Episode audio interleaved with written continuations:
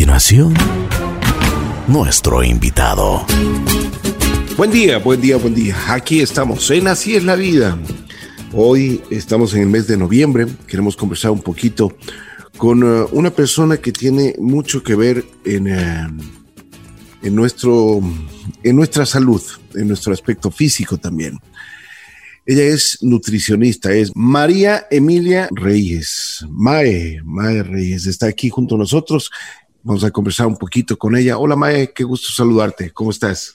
¿Cómo estás, Ricky? Bueno, María Emilia soy, pero todos me dicen Mae.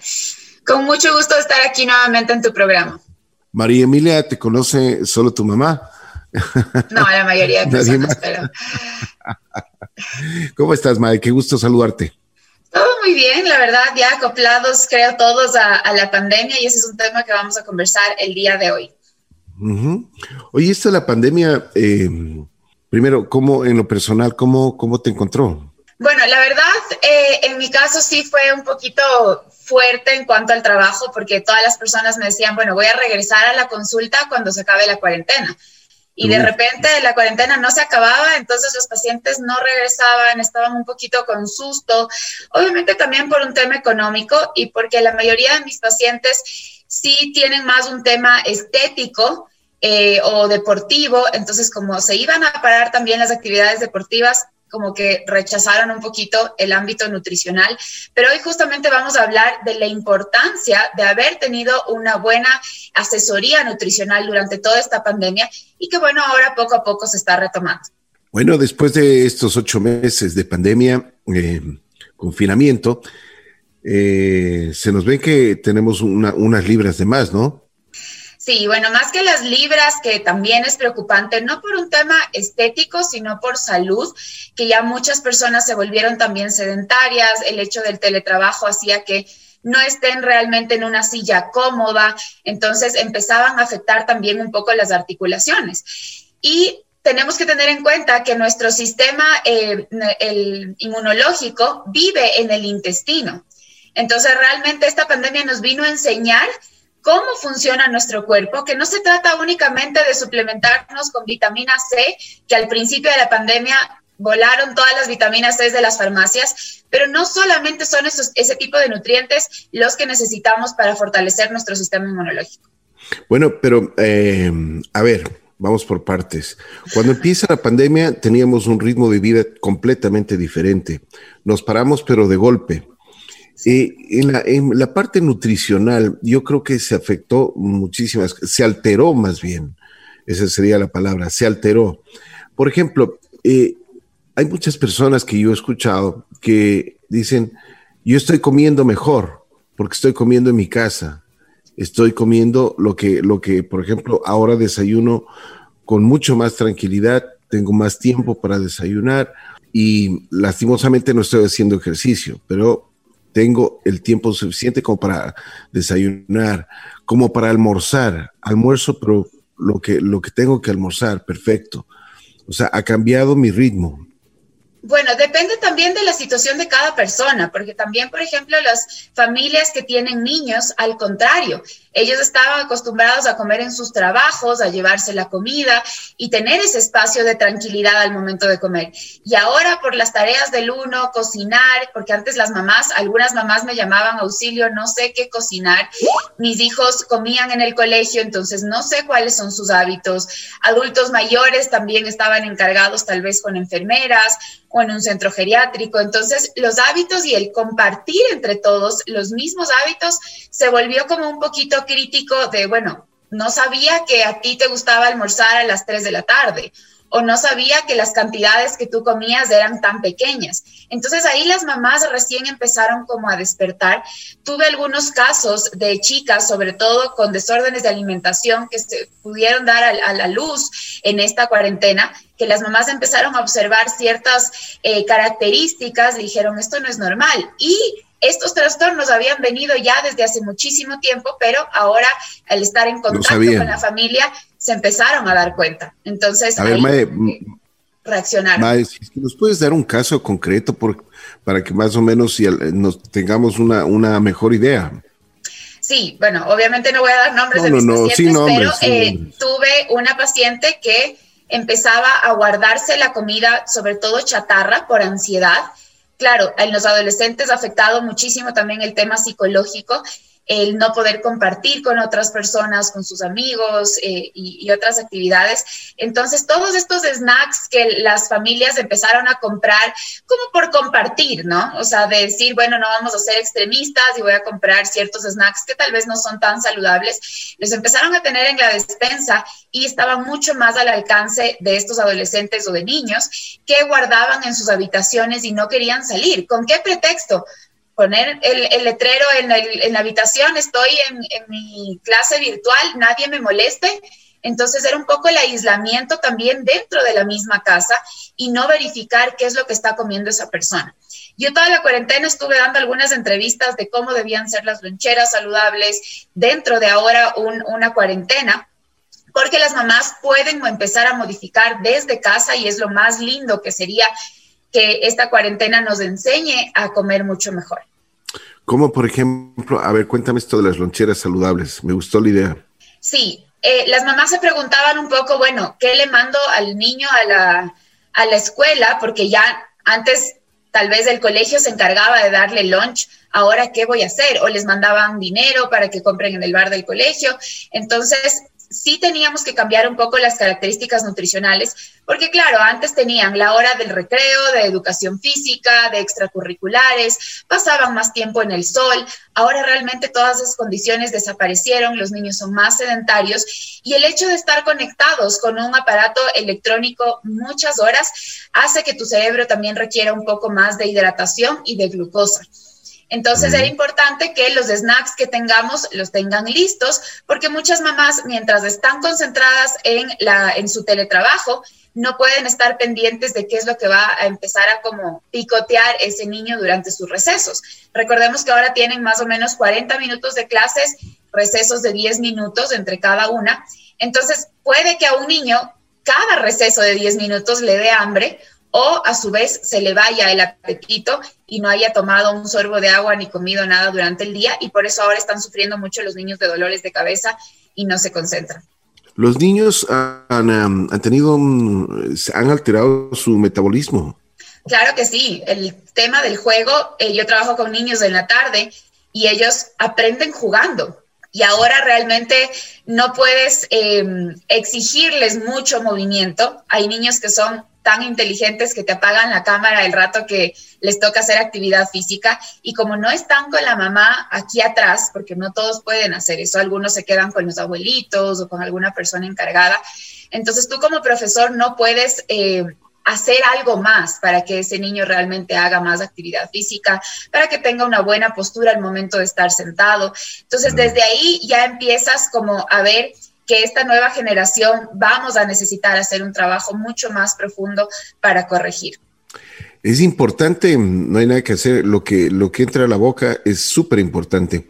Esto la comida chatarra y especialmente para los niños es, eh, no, es, no es recomendable.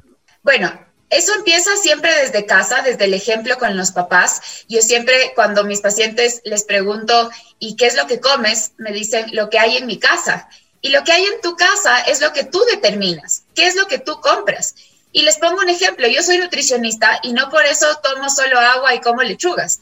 También me gustan cosas que tal vez no sean un poco saludables, pero evito comprarlas en mi casa y dejo ese tipo de comidas para una invitación, para cuando salgo con mis amigas, pero no, digamos, me auspicio y tengo aquí la tentación. Imagínate, yo hablo todo el día de comida también puedo generar ansiedad a la comida, porque estoy viendo fotos, estoy hablando de comida todo el día. Entonces, si a mí me gusta el chocolate, trato de no tener chocolate aquí en la casa o de tener un sustituto de un chocolate como algo con sabor a chocolate para que baje un poquito la ansiedad. Eso fue lo que más afectó en esta pandemia, la ansiedad de no saber, esa incertidumbre de qué va a pasar a nivel económico, con nuestras familias, con la salud de todas las personas que conocemos. Entonces, al estar pegado a un computador, no teníamos una alimentación consciente. Creo que nadie se puso a analizar, bueno, ya estoy satisfecho con la cantidad que estoy comiendo o creo que voy a dejar esa cantidad. No, solamente empezamos como en ese modo automático de absorber la comida porque ya nos toca la reunión o porque ya nos toca la clase, pero no hay ese disfrute de la comida ni esa conciencia de cantidades que recordemos que recién más o menos a los 20 minutos nuestro estómago manda una señal al cerebro diciendo, hey, ya estoy satisfecho, gracias. Pero nosotros terminamos de comer normalmente antes de los 20 minutos y por eso es que terminamos comiendo cantidades exageradas y luego vienen dolores de, estómago, gases, hinchazón o inflamación intestinal, que más bien esta inflamación intestinal es la que estamos tratando de evitar a como dé lugar ahora para que nuestro sistema inmunológico se mantenga estable. A ver, explícame eso un poquito más ah, profundamente, porque eso, eso es importante. Eh, a ver si es que eh, nos, nos, orientas en, en, este sentido, porque y como tú mismo dices, ahora necesitamos tener un, sistema inmunológico mucho más fuerte. Entonces, ¿cuáles son las características que nosotros deberíamos eh, seguir para, para poder hacerlo? Sí, es un complemento y como todos siempre lo hemos dicho, solo que ahora creo que ya nos hacen un poquito más de caso a las nutricionistas, el equilibrio entre alimentación y actividad física. Si una de las dos empieza como a cojear, no vamos a tener excelentes resultados. Entonces, en cuanto a alimentación, al principio hablábamos solo de la vitamina C. Eh, es una vitamina hidrosoluble, eso quiere decir que se disuelve en agua. Entonces, si yo consumo grandes cantidades de vitamina C, el exceso que mi cuerpo diga ya no necesito más, se va a ir eh, por la orina. También necesitamos mucho vitamina D. Nosotros en Ecuador, afortunadamente, tenemos cómo recibir el sol todo el tiempo. Entonces, con 10 minutos al día de recibir sol, nuestra vitamina D se va a activar. También podemos consumir alimentos que contengan vitamina D, que tenemos pescados, ciertos vegetales, em, los lácteos también.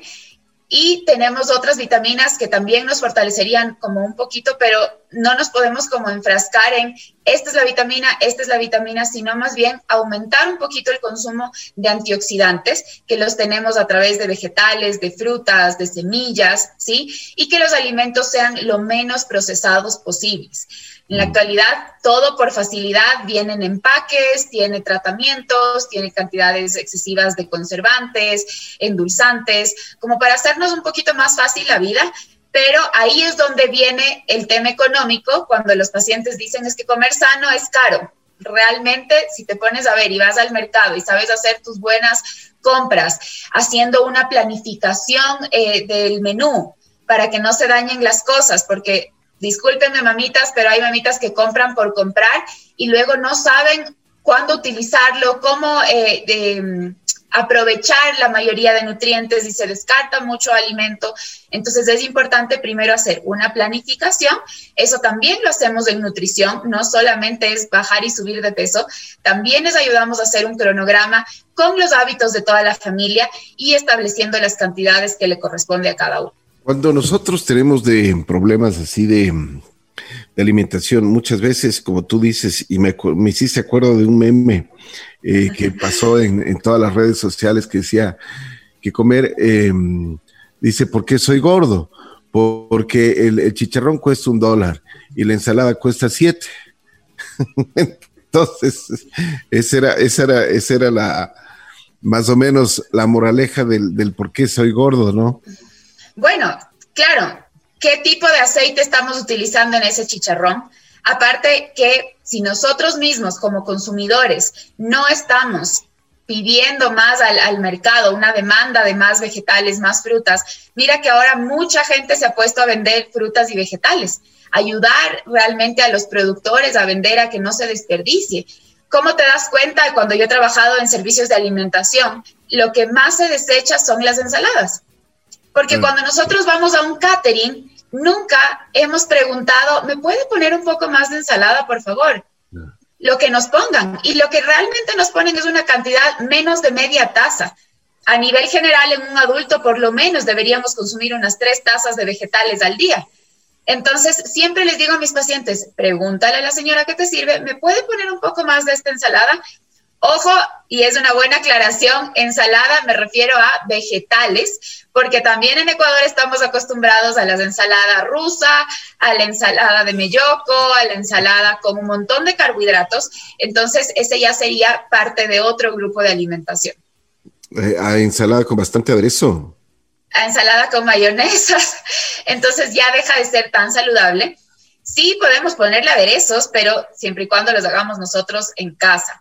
Ese es como el llamado, digamos, a, aprovechar que si no aprendimos toda esta cuarentena, lo podemos seguir haciendo ahora. Cada día es una oportunidad diferente y que se atrevan un poquito a entrar a la cocina, a experimentar. Así quemen un sartén, pero van a ver que el, resultado es maravilloso y tienen un montón de, de satisfacción, no solo como les decía en peso, que ya la gente empieza a decir, bueno, la cuarentena sí me afectó, ya solo paso en pijama o en calentador, en ropa deportiva. Bueno, es momento de realmente ayudarle a tu cuerpo porque si ahora estamos un poco más expuestos, tienes más probabilidad de contagio, pero ¿cómo vas a pasar entonces si es que te llegas a contagiar? Hay personas asintomáticas porque toda la vida se cuidaron y tienen un sistema inmunológico súper fuerte. Una, una, hemos hablado de los niños. ¿Cómo está el, asunto de la limitación de los adolescentes? Porque eso sí es eh, bastante preocupante. Son, son chicos y chicas que están en, plena adolescencia, que están en una edad en la cual mm, comen eh, a toda hora lo primero que hacen al despertarse es abrirle el, no abren el ojo y están abriendo las puertas del refrigerador y así por el estilo. Entonces, además, su cuerpo, su cuerpo les pide. Y muchas veces, como, como tú dices, por ejemplo, en lugar de comernos, por decirte algo de frutas, vamos y nos, nos, nos lanzamos una, una funda de papas fritas. Exacto. Sobre todo los varones en la adolescencia tienen un apetito que decimos creo que se quieren comer el mundo y ahí es importante que, como te decía al principio, tengamos una planificación pegada en el refrigerador de qué es lo que me corresponde en el desayuno, cuál va a ser el lunch de media mañana, almuerzo, en el caso de que ellos tengan también media tarde y cena. No todas las personas necesitan consumir cinco comidas, pero en el caso de ellos, como necesitamos más calorías, no siempre logran comer todo distribuido en tres, entonces es mejor distribuirlo en cinco. Si ellos ya tienen esa planificación, a ver, mi mamá me dice que hoy a las cinco de la tarde me dejó un sándwich de atún y una fruta, por ejemplo. Entonces es más fácil que ellos, que están ese rato con ansiedad y que solamente quieren devorar lo primero que se les cruce, digan, ah, no, hoy me corresponde esta ración y ya ellos se lo preparan o ya está listo, preparado en el refrigerador y va a bajar un poquito la ansiedad y consumen exactamente lo que se necesita. Si es que nosotros no tenemos esta planificación, lo más probable es que el cerebro, el primer alimento que nos pida es algo de azúcar. El cerebro no es, no es bobo, siempre nos va a decir lo que necesita. Si nosotros le damos al cerebro que ese rato se deshidrató, trabajó muchísimo en el computador, perdió glucosa, no nos va a decir, creo que tengo ansiedad de huevo duro, porque la proteína se demora en digerir, entonces el cerebro sabe que se demora, o no le va a dar ganas de unas almendras o de aguacate, porque las grasas también se demoran en digerir. ¿Qué es lo que necesitamos? Un carbohidrato simple, que son estos carbohidratos que generan un pico de glucosa en sangre súper alto, pero caen también drásticamente. Y al caer tan drástico, ¿qué es lo que pasa? ok, necesito nuevamente y nos pide otra vez y otra vez.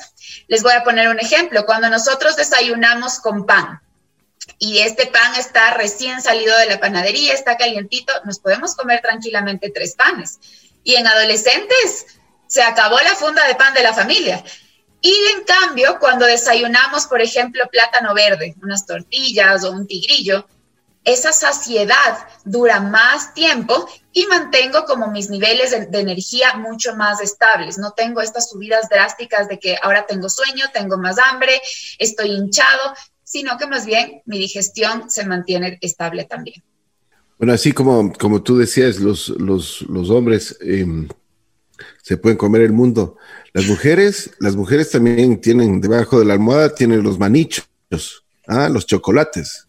Claro, y bueno, los chocolates no es por justificarnos, pero el chocolate tiene una sustancia, los minerales que se llama el, magnesio. Y el magnesio es un relajante natural que normalmente mandamos a los deportistas o cuando hay mucho estrés o cuando justamente están en un periodo premenstrual. Entonces el magnesio tiene como esa sensación de calma, Obviamente no vamos a tener tantas cantidades de magnesio en un chocolate que tenga muchísima grasa, azúcar, sino más bien en un chocolate entre semi amargo amargo. Qué bien. Bueno, eh, después de esto, vamos a los adultos, porque esto ahí sí, hay, ahí sí ha habido problemas y problemas graves en el sentido de, la, famosa nutrición. Nos hemos descuidado y siempre tenemos una justificación, ¿no? O sea, siempre hay una justificación. O sea, esto del teletrabajo me tiene, me tiene, me tiene con mucho estrés, me tiene. A propósito, una cosa, antes de olvidarme, preséntame a la señora ansiedad. ¿Qué significa eso? Porque realmente muchos, muchos, eh, bueno, escuchamos todos los días, es que tengo ansiedad, ah, es que esta persona es muy ansiosa, pero a ver, preséntame a la señora ansiedad, o sea, me gustaría conocerle tal cual y, y cuál es tu visión de la ansiedad. Sí, bueno, podríamos hablar toda una entrevista solo de ansiedad. Es importante identificar cuándo es hambre emocional y cuándo es hambre física. El hambre emocional es justamente la ansiedad ¿sí? De que queremos satisfacer esa necesidad, ese vacío que estamos sintiendo como en el pecho con alguna cosa. Y lo primero que se nos viene a la cabeza es, creo que es comida, pero realmente no es comida, es de trabajarlo también a nivel psicológico. A muchos pacientes les he tenido que referir con psicología y se quedan como locos de por qué después de nutrición me mandan a psicología. Yo les puedo mandar la mejor dieta del mundo, pero si es que desde nuestros pensamientos no estamos controlando esa ansiedad, esas emociones, no vamos a poder hacer mucho con el plan de alimentación. Entonces, ¿cómo identifico cuándo es un hambre emocional? Primero, la presión es en el pecho y no en el estómago. Cuando estamos con hambre, realmente hambre física, nos duele el estómago, hasta nos suena como ya necesito comer lo que sea. Y si le damos al estómago un pedazo de una piedra, nos dice gracias, ya, me llené. En cambio, el hambre emocional te va a decir, quiero un chocolate. Y tú le das una manzana y te dice, no, no, no, te estoy diciendo que es un chocolate. Te dice algo en específico. Y si no le das, esa ansiedad puede subir. Es como un niño resentido que te dice, quiero, quiero, quiero, y si no me das ahorita, en la noche te voy a volver a decir hasta que me des. Ahí es importante también hacer ejercicios de respiración, de alimentación consciente, no comer frente al computador porque seguimos conectados con el trabajo y no estamos viendo lo que comemos, comer despacio para que tengamos por lo menos estos 20 minutos que, que yo te decía para generar esa saciedad y que dentro del plato tengamos alimentos que realmente nos vayan a nutrir, no calorías vacías, como las llamamos los nutricionistas, que son alimentos que no nos aportan algún nutriente como tal, como las gaseosas, por ejemplo, no es que tiene algo beneficioso. Entonces, al nosotros incluir más cantidad de fibra, la fibra va a ser en nuestro estómago que nos dé mayor saciedad.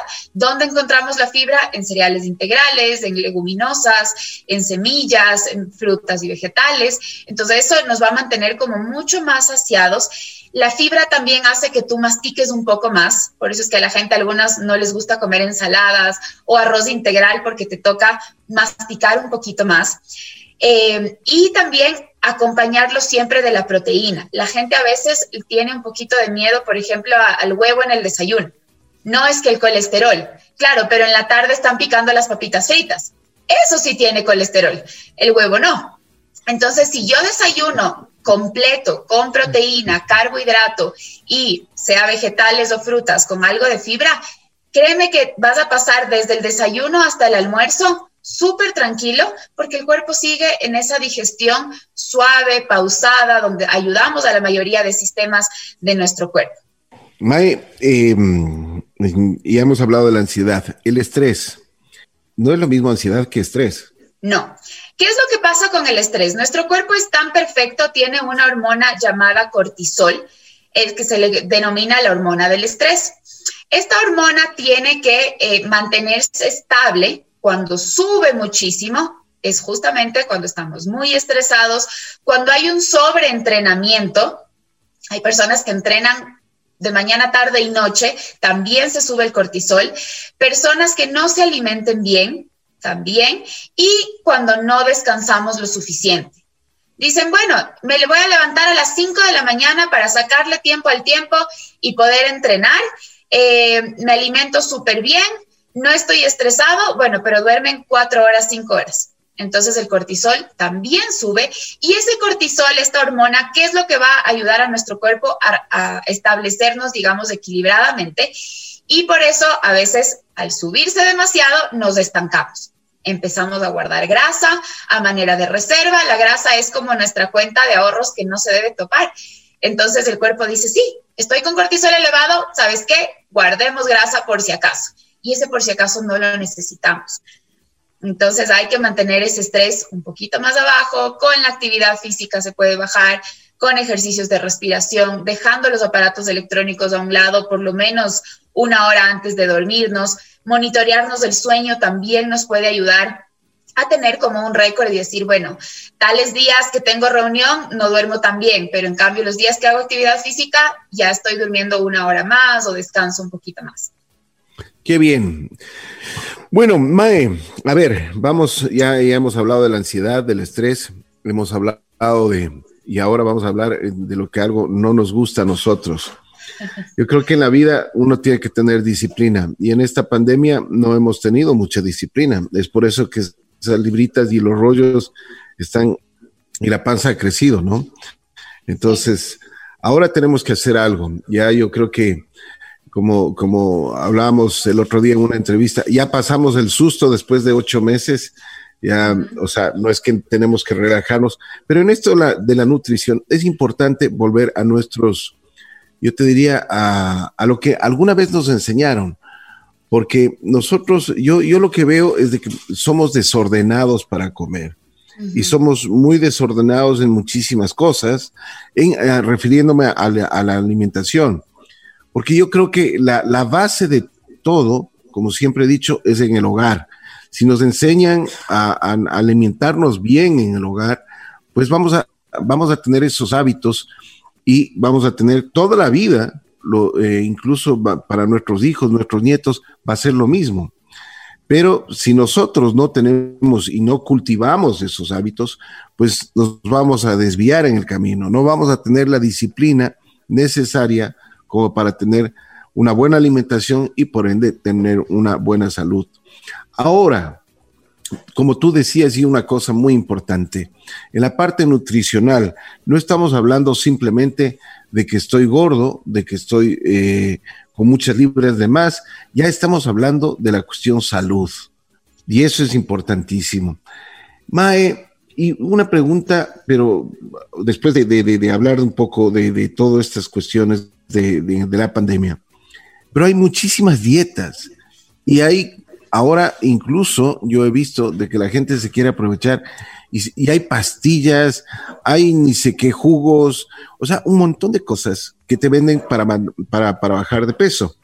Incluso yo he visto y me han mandado y eh, eh, eh, me han mandado mm, publicidad sobre doctores que te ofrecen bajar de peso 20 kilos en tres meses. Y, así por el estilo, o sea, además ahora eh, hay esta cuestión de las operaciones de la manga gástrica, que eso me gustaría tener tu opinión, pero después de, después de conversar de, de lo que yo te, yo lo que te pregunté este momento. Sí, te devuelvo yo creo ahí la pregunta, si es que todas estas cosas funcionaran correctamente, ¿crees que yo tendría trabajo o que existiría la obesidad en el mundo? No. no, no, por supuesto. Entonces ahí es donde está la respuesta clave en que no hay ninguna magia detrás de un superalimento, a pesar de que siempre vamos nosotros como nutricionistas a, preferir que sea la alimentación natural, pero no puedo atribuir toda una em, solución a un solo alimento es parte de un equilibrio. Creo que yo me, en, como en mi rama me caracterizo mucho por eso. Enseñarles a mis pacientes que quieres hacer una hamburguesa, ok, hagamos una hamburguesa. Pero ¿qué le vamos a hacer? Con una carne de mejor calidad, vamos a hacer una pizza, pero no vamos a utilizar embutidos. Entonces, psicológicamente eso te ayuda como a adherirte más al tratamiento y a decir, oye, no estuvo tan mal. Hay pacientes que me llaman ya cuando les mando el plan de alimentación y me dicen, seguro que esto es una dieta. Y hay personas, y, es en serio, hay personas que no, digamos, no quieren seguir el tratamiento porque me dicen, Mae, no voy a bajar con esto. Y les digo, ¿por qué? Porque tienes que maltratarme, o sea, tienes que mandarme solo sopitas, solo jugos, eh, no me estoy quedando con hambre, entonces esto no es una dieta, esto no va a funcionar. Y te lo dicen súper en serio, o sea, tengo varios casos de esas personas que han querido irse donde otra nutricionista a que les mate de hambre. Y vayan tranquilos. Yo no les voy a matar de hambre. Yo lo que necesito es que justamente al bajar esa ansiedad, tú aprendas a comer y digas, no me di cuenta que estaba haciendo, entre comillas, dieta y así todo ya me siento mejor, con más energía, duermo bien y también ya entro en mi ropa, no les mando a pesarse, detesto que se pesen, porque el peso es súper relativo, puedo estar reteniendo líquidos por un exceso de carbohidrato, por un síndrome premenstrual, por millón cosas. Entonces el peso total es súper relativo, pero ahí es importante justo el acompañamiento y ser pacientes. No voy a lograr un objetivo en un mes, lo que me acumulé en 15 años. Es un tratamiento que debemos seguirlo haciendo paso a paso con la ayuda de la nutricionista. Siempre les digo, por algo ustedes se llaman pacientes porque se deben tener paciencia y ir modificando la dieta cada vez. Hay pacientes que me dicen, ya, con una vez de ir al nutricionista voy a seguir esa dieta, pero si no tienes esa disciplina, tenemos que ir a través del coaching nutricional, dándoles herramientas de, bueno, esta vez no lograste bajar la cantidad de Coca-Cola, pero ya lograste comer ensalada y disfrutar de esa ensalada. Esto es un gran avance, no cuántos kilos perdí. Ahora de repente en tu cabeza ya está, si mi plato no tiene ensalada, no está completo. Eso, haber logrado en una persona adulta, cuando los hábitos de alimentación se logran hasta los cinco años, ya es maravilloso en un mes.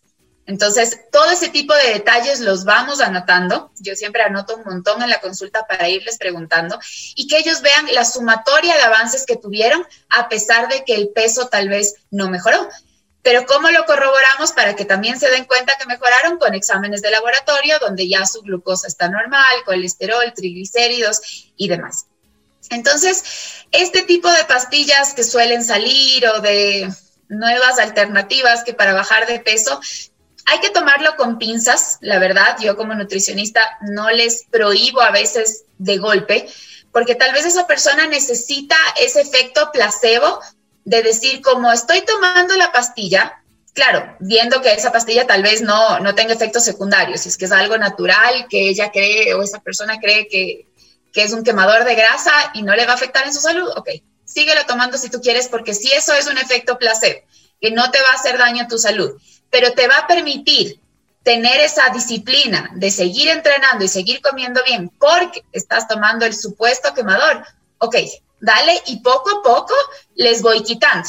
Pero nosotros como nutricionistas no vamos a recetar estas fórmulas mágicas y si es que alguna persona lo hace, desconfíen un poquito realmente porque no vamos a tener como el resultado deseado a largo plazo. Psicológicamente podemos generar una dependencia a que si se acabó la pastilla porque la pandemia cerró las fronteras y ya nadie trae esa pastilla, significa que entonces otra vez me voy a engordar. No es así. Y con respecto a las operaciones, las operaciones sirven, sí, depende cada paciente. Cuando nosotros tenemos un exceso de grasa y sobre todo grasa visceral, que es la grasa que está pegada a nuestros órganos, podemos empezar a tener fallo en nuestros órganos donde va a ser importante que sí, se hagan este tipo de operaciones para reducir, por ejemplo, o, eliminar una diabetes, una hipertensión, pero acompañado de un nutricionista. Normalmente, cuando se hacen eh, este tipo de operaciones en el seguro, en el Seguro Social, te piden el acompañamiento psicológico y de la nutricionista que tú des como el visto bueno para que recién ahí puedas ingresar a una operación. Si en cambio te vas a una clínica privada, simplemente pagas la operación y nadie te da acompañamiento, pero he tenido muchos pacientes que lo hacen y ni siquiera ahora con un cuerpo, entre comillas, más esbelto, se sienten bien y no aceptan su cuerpo su cuerpo cambió, ya no digiere bien, se frustran porque yo quería estar delgado, pero seguir saliendo a tomar cervezas con mis amigos. Y de repente ahora me tomo un sorbo de cerveza y ya estoy hinchado o, tengo gases. Entonces, todas esas cosas se tienen que ver antes de una operación.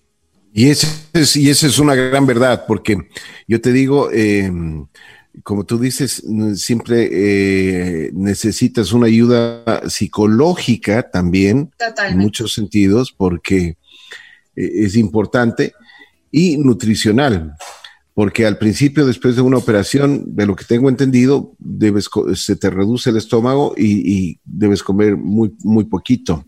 Pero bueno, en fin, a, lo que yo voy de que, bueno, puedes bajar 100 libras cuando te operan y cuando haces ese tipo de cosas, pero yo he visto también que hay pacientes de que han subido las 100 libras, han subido 150. ¿Ah? se les fue bastante la mano justamente por dejar de hacer también actividad física. Ahí, bueno, en mi caso nosotros trabajamos con un centro también de fisioterapia que me ayude a ver qué tipo de entrenamiento tienen que hacer.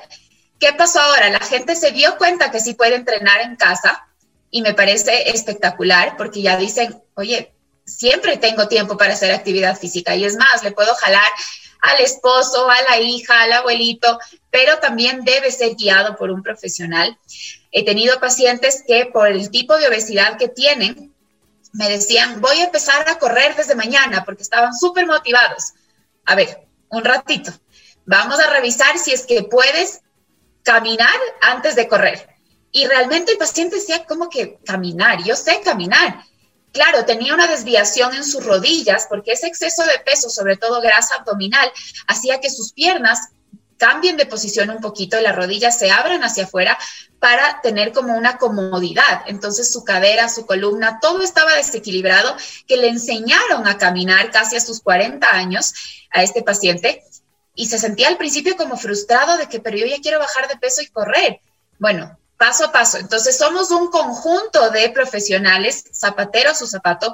El hecho de que yo haya sido deportista toda mi vida no es que yo les voy a mandar planes de, entrenamiento, para nada. Yo me dedico a lo de la alimentación, el psicólogo, el fisioterapeuta, el médico general que también me va a dar las pautas de tiene tal enfermedad o no le mandes tal tipo de, de alimento. Entonces ahí recién vemos un diagnóstico completo y podemos ayudar a las personas.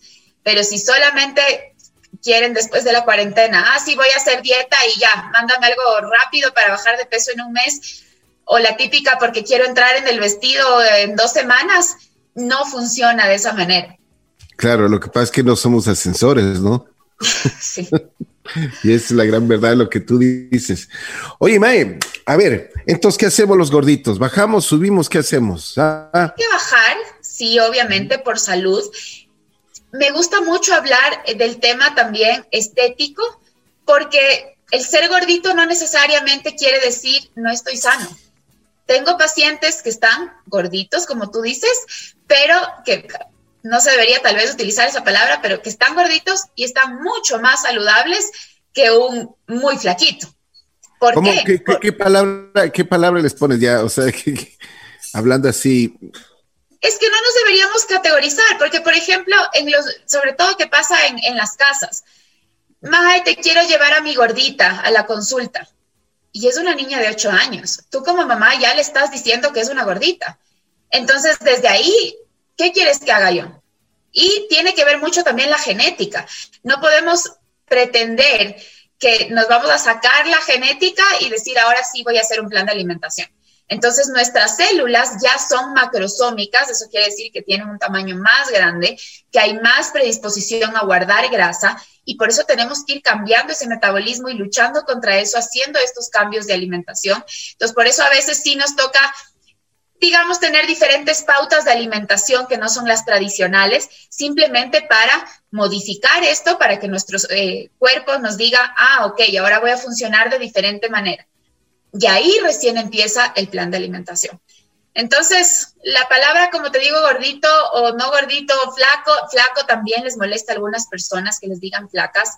Sí, no quiero estar flaco y se frustran y, y ahora qué hago para no estar flaco. Entonces, va de lado y lado. Pero lo importante ahí es la salud como tal en que yo tenga un flaquito, un gordito, un normopeso, pero que me diga, yo no sufro de migrañas y paso todo el día en el computador, a mí no me duele nada, yo hago actividad física y nunca me lesiono, en cambio hay otras personas que medio le regresas a ver y ya se lesionaron todo el cuerpo, porque su cuerpo no está fuerte. Entonces, todas esas cosas hay que evaluar, hay que hacerlo paso a paso y creo que ya la cuarentena nos dijo, es ahora o nunca. O sea, algún rato te va a tocar ya, dale. O, si no, atente a las consecuencias. Así es. Así que te van a llevar al mago. Al más gordito de la casa. Tal cual. Pero ahí es importante, es importante muchas veces que sea un acompañamiento de toda la familia. Me ha pasado mucho y hoy, hoy en la tarde tengo consulta con una abuelita y con la, la nieta. ¿Por qué? Si la abuelita es la que cocina en casa, muchas veces romper esos patrones de alimentación de las abuelitas es complicado. Yo ahí creo que sí tengo una habilidad de conectarme mucho con, con, las abuelitas y con el adulto mayor, les hago chiste y todo, para que poco a poco vayan modificando, porque no les puedes digamos, decir un no rotundo a abuelita, es que su sopa me engorda. No, no puedes dañar tampoco el, el ambiente familiar. Bueno, entonces, abuelita, voy a comer media taza de sopa y en el segundo plato ya no me ponga arroz. Entonces, abuelita, bueno, dice, bueno, no me está desperdiciando la comida, estaba loco con su tema, pero ya no rompemos, digamos, esos lazos de, no quiere comer mi sopa, ¿qué le pasa? Pero eso es, está flaquita, mijita.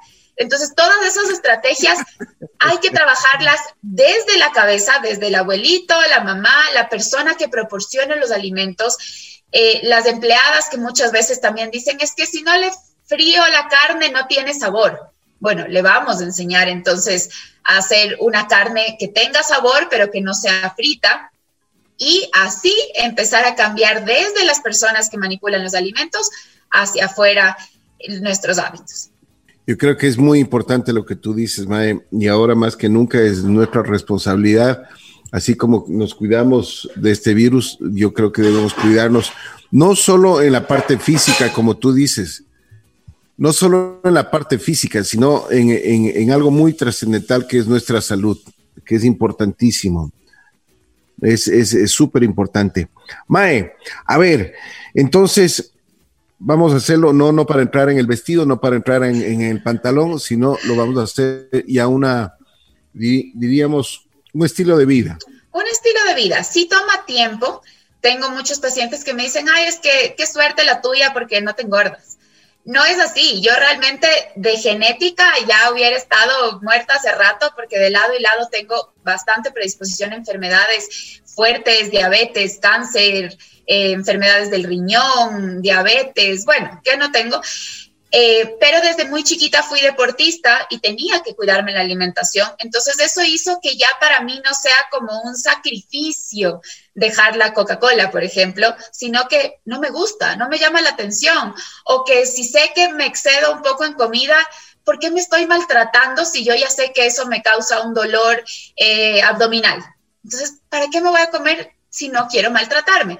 Ese tipo de pensamientos son los que los vamos logrando poco a poco con el acompañamiento de todos estos profesionales, hasta que llega un momento en que te vuelves el grupo de los loquitos que podemos comernos una pizza con agua porque nos sabe bien, o podemos comernos un, tomarnos un café sin azúcar porque nos sabe delicioso, pero es porque estamos también reprogramando nuestro paladar, que nuestro paladar nos dice, este sabor me gusta, ya no me gusta el exceso de grasa o me sabe muy fuerte una gaseosa porque es mucho azúcar, pero eso hacemos a nivel de la lengua, que lamentablemente nos manipularon ese, em, ese umbral del sabor cuando tenemos creo que un año en la fiesta del cumpleaños y están todas las golosinas habidas y por haber y ese paladar explota en sabor cuando venía de una alimentación complementaria de papillas supernaturales, sin sal, sin azúcar, sino con todo como mucho más casero. Mae, una, un, asunto. También en la pandemia eh, estuvo presente las bebidas alcohólicas. Cuéntame un poquito sobre este asunto porque eh, hay, esto afecta muchísimo a la salud y no, no solo a la salud, sino a las calorías. Las calorías son extremadamente altas. Exacto. ¿Qué pasa ahí? Las, las calorías del alcohol no es que se van a utilizar en el entrenamiento, por ejemplo. Ah, bueno, mañana entreno el doble y ya quemo las calorías de la cerveza que me tomé. No funciona de esa manera, bueno, fuera. Más bien, si es que van a tomar al día siguiente, no entrenen, porque nuestro hígado le toma su tiempito em, poder digerir eso y sacarlo, digamos, a la sangre. Entonces, es mejor como estar tranquilos, no entrenar así las bebidas alcohólicas realmente no te aportan decir, algún mineral, alguna vitamina. Hay muchos de estos estudios falsos de que tomar cerveza tantas veces al día te ayuda, ni sé qué, o tomar vino ayuda tal o cual cosa. El vino tal vez tenga un poco de antioxidantes, pero podemos tener más antioxidantes a través de la alimentación. Entonces, con las bebidas alcohólicas yo sí soy un poquito como tajante, ¿sí? En que tenemos que tratar de eliminarlas porque cuando yo quiero bajar de peso, lo que necesitamos, sea la dieta que sea, porque ahora hay tantas de moda, el objetivo final es tener un déficit calórico. ¿Qué quiere decir esto? Que yo tengo que entrenar un poquito más y comer un poco menos para que esa reducción haga que yo baje de peso. Si yo entonces manejo actividad física, una buena alimentación, pero me estoy tomando las copas los fines de semana, ya no tengo ese déficit calórico, no necesariamente puede aumentar, ¿sí? Pero tal vez me, quedo en, en, la mitad y me dicen, ma, es que estoy estancado, no bajo, esa dieta no me hace bajar de peso. Bueno, tú le estás diciendo a tu cuerpo, de lunes a viernes soy deportista, duermo bien, tomo agua, manejo mis niveles de estrés, mi alimentación tiene ese déficit calórico y sábados y domingos me transformo en otra persona. Entonces, les pongo un ejemplo. Si tú a un niño chiquito le dices de lunes a viernes, uno más uno es dos, y el sábado y domingo tú le dices uno más uno es cinco, el niño te queda viendo como, a ver, es el mismo profesor, y no entiendo por qué ayer era tal resultado y hoy es tal. Y nunca va a aprender a sumar uno más uno, algo tan sencillo. Lo mismo le pasa a nuestro cuerpo. De lunes a viernes, perfecto todo, y sábado y domingo se transforma en una locura. El domingo es un día como crítico porque recién el cuerpo dice, uy, y por eso los lunes, y no me van a dejar de mentir las personas, se han de riendo, que los lunes les cuesta un poquito más trabajo entrenar, levantarse, no es por el fin de semana que, ay, qué pereza, quería descansar más. Es porque el cuerpo le toca empezar a digerir todo eso que no hizo ni actividad física y le puso un montón de calorías que no sabía el cuerpo ya cómo digerir. Entonces el lunes está en un estado de rehabilitación, dando un pasito a la vez. ¿Qué pasa con los asados del domingo, Mae? Eso mismo. Yo por eso les digo que si van a comer un poquito más, porque a ver, yo también les puedo decir, a mí me encanta comer, eh, antes de ser pero, nutricionista. Pero, imagínate un asadito el domingo, no, pues. Ya, entonces, ¿qué pasa con los asados? ¿cómo vas, a evitar el, ¿Cómo vas a evitar ese asadito el domingo, Mae?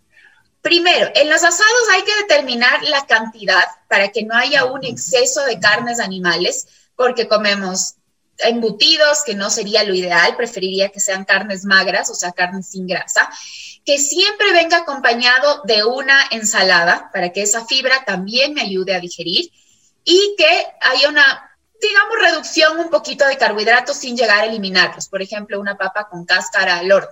¿Ya? Que las bebidas alcohólicas sean moderadas y sean acompañadas también con una buena hidratación solo de agua. Hay pacientes que dicen, me tomo el vino, me tomo la cerveza, pero también me tomo la gaseosa. Y también el postre. Entonces, ¿por qué no dejar el postre para un día disfruto el postre, un día disfruto el asado? Y si yo ya sé que ese día voy a tal vez a consumir un poquito más de cantidad de comida, ¿por qué el domingo es un día de descanso de entrenamiento?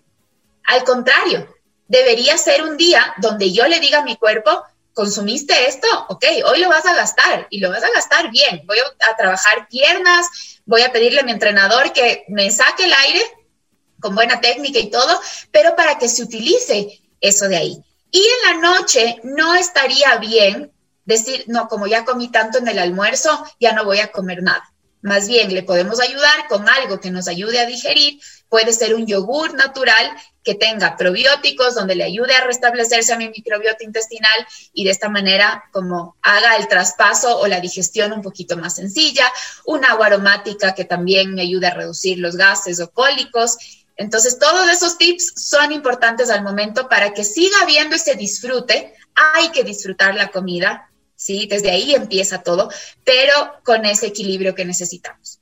Mae, ¿qué pasa con el, qué pasa con el, la carne de, de, chancho?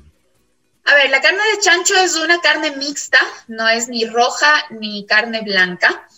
Si es que es bien tratada, puede llegar a ser una carne saludable, ¿sí? Sí, sí tiene más riesgo como de contaminación, pero si es bien tratada, puede ser una carne saludable. Yo siempre trato con mis pacientes de que haya un equilibrio, de que máximo una vez a la semana carne de cerdo, una vez a la semana máximo de res y que eh, prioricemos más bien los pescados y, y el pollo también como moderado. Si es que hay personas vegetarianas o veganas, también ya eso es otro tema, pero eh, que este tipo de carnes, al menos a mis pacientes, les recomiendo que sean a la hora del almuerzo, porque se van a demorar un poquito más en digerir, y en la noche más bien hacemos cenas ligeras, digamos, vegetarianas, puede haber huevo, puede haber eh, queso, lácteos, eh, soya o alguna cosa así, como para que puedan descansar bien. Una pregunta que, que, que, me están haciendo y, que es importante también, el agua. Tiene que ser agua natural porque eh, el, el, agua, eh, consumimos mucho agua con gas, el agua mineralizada. Cuéntame, ¿es bueno, te hace bien, es preferible no hacerlo? Todo en exceso es malo. Entonces, eh, ¿cuándo mando yo a mis pacientes a tomar agua con gas? Cuando estamos haciendo un traspaso de las gaseosas necesita tu cuerpo como esa sensación de burbujas en la boca y que no pasan de gaseosa a agua natural. Entonces podemos tomar el agua con gas, le puedes poner unas gotitas de limón, unas gotitas de stevia líquida, entonces ya tienes como un sabor un poco más refrescante y vas haciendo ese traspaso poco a poco, pero que no sea el 100% de tu hidratación con agua con gas, porque al tener más minerales sí nos puede llegar a generar cálculos muchas veces. Pero eso, no, eso también no te, no te, no te infla. Justamente, justamente por eso sí nos puede llegar a generar gases como tal y que la persona no se sienta bien, pero va, eh, siempre es tan personalizado, como te digo, que si es que estaba tomándose eh, un litro de cola diario y yo le digo, ¿sabes qué? Para mañana me suspendes la cola, no lo va a hacer, le voy a generar el doble de ansiedad a esa persona. Entonces le voy a decir, ok, ¿Cuál es tu negociación? Siempre negociamos en la consulta de nutrición. ¿Qué me das tú? ¿Qué te doy yo? Entonces, ok, yo te ofrezco reducir eh, un vaso de cola de los cinco que me tomo en el día. Perfecto. Y yo te ofrezco eh, ponerte una receta de pizza para la noche. Trato hecho, trato hecho, perfecto. Entonces así vamos como analizando cada situación y ahí con el agua, como te decía, vamos simplemente haciendo un traspaso hasta que ya no necesites tomar el agua con gas, o sea, simplemente de vez en cuando por un gusto, pero que te acostumbres al sabor del agua natural, que puede ser agua natural, puede ser ponerle unos pedacitos de fresas, de piña, de hierbabuena, de albahaca, eh, limón, entonces ya se vuelve un agua como mucho más refrescante también, que sigue siendo prácticamente sin calorías. O puedo utilizar infusiones, flor de Jamaica, canela, hay estos tés que ahora salen sabor a chocolate, entonces también te ayudan a que tu paladar diga, ah, después del almuerzo quería el chocolate, pero me voy a tomar una infusión que me va a ayudar a digerir y tiene este saborcito a chocolate y solucionamos esa ansiedad. Qué bueno, qué bueno. Oye, qué importante y qué agradable es conversar contigo. Realmente, Mae, nos subes el ánimo, eh, nos das eh, buenos, buenas sugerencias y yo creo que el público pues se siente, se siente feliz, satisfecho con, porque no lo haces, eh, o sea, no lo haces tan drástico como muchas veces uno piensa, la dieta y tienes que hacer esto y tienes que hacer el otro y no esto y no el otro, o sea, porque eso que te prohíban, yo creo que incluso psicológicamente cuando te prohíben algo, pues más, lo quieres. Exactamente. Más quieres. Y por eso creo que, como te digo, a mí me gusta romperles un poquito ese esquema y que los pacientes digan, me mandó un pastel en la noche. ¿Qué le pasa a esta nutricionista? O me mandó pizza en la noche. ¿Por qué?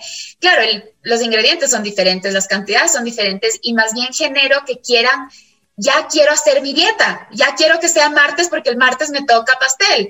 Entonces se olvidan de que están en esa restricción tan fuerte, pero cada persona funciona diferente. Como te decía, hay personas que te llegan a decir, oye, córtame los carbohidratos, eh, maltrátame, ponme solo agüita con limón. Y, eso es lo que les hace sentirse bien. Y ahí, lamentablemente, yo, aunque esté perdiendo un cliente, sí les digo, mira, conmigo no va ese tipo de alimentación. Gracias. Sigue tu camino y escoge un nutricionista o alguna persona que quiera maltratarte psicológica y físicamente. Bueno, Mae, ¿dónde te, dónde te, te, pueden ubicar? Porque ya me están pidiendo por WhatsApp algunos números de ti, pero dicen, eh, la doctorita, la doctorita está excelente, dicen. Así que le queremos consultar. Mejor si me escriben, porque justamente llamadas muchas veces estamos en consulta y no contesto teléfono. Eh, al 0984 68 18 12. Me escriben en WhatsApp, me cuentan que nos escucharon Despacito, Mae, por favor. Ya. 0984 68 18 12. Y me cuentan, te escuché en la radio, quiero empezar un plan de alimentación y nos organizamos con muchísimo gusto. También estamos haciendo citas virtuales o haciendo también presenciales si es que quieren hacerse una medición completa. Tengo una balanza que nos permite saber cuánto de masa muscular tenemos en cada brazo, en cada pierna, lo mismo en grasa, qué cantidad de líquido estoy reteniendo, que es importante, para que también rompan un poquito el esquema de el doctor me dijo que mi peso ideal, eso del peso ideal también a los nutricionistas nos da como un tique en el ojo, porque no existe un peso ideal. El peso ideal me lo va a determinar el paciente cuando me diga, en este peso es ideal para mí porque me siento feliz, me siento sin ansiedad, porque entro en la ropa cómodamente, porque no tengo dolores de cabeza, tengo una salud excelente. Perfecto, entonces ese es tu peso ideal. Yo he tenido unas variaciones de peso que ni te imaginas por los tipos de deporte que he hecho a lo largo de mi vida y todos han sido los ideales, depende del deporte. En algunos, incluso en las tablas, me salía como que estuviera con sobrepeso y era el mejor peso que, tenía en la historia. Entonces, esas tablas ya son bastante caducas y por eso no quiero que se esté empezando, más bien vayan al nutricionista. Lo que más me gusta es de que tú, eh, tienes borrada la palabra no se prohíbe, no hay cómo en tu vocabulario y eso es importante. Además que nos das ánimo, ¿ah? nos das ánimo para seguir. Oye, qué bien, gracias Mae. Te quiero agradecer muchísimo, como siempre, una diferencia muy especial que hayas conversado con nosotros. Gracias. Si quieres acotar algo más, con mucho gusto. No, gracias a ustedes. Eh, desen la oportunidad. No tenemos que esperar a los lunes para empezar la dieta. Cualquier día es importante para empezar nuestros hábitos de alimentación. Ahora que no vamos a tener ni fiestas de Quito, las fiestas de Navidad y, cenas también van a ser prácticamente lo mismo que hemos vivido en cuarentena. Entonces es un momento importante justo para juntarnos en familia y aprender a comer. Eh, así que bienvenidos y suerte también con nuestros hábitos de alimentación. Gracias. María Emilia eh, Reyes, nutricionista, MAE, como le conocemos muy cariñosamente, ha estado junto a nosotros en Así es la Vida.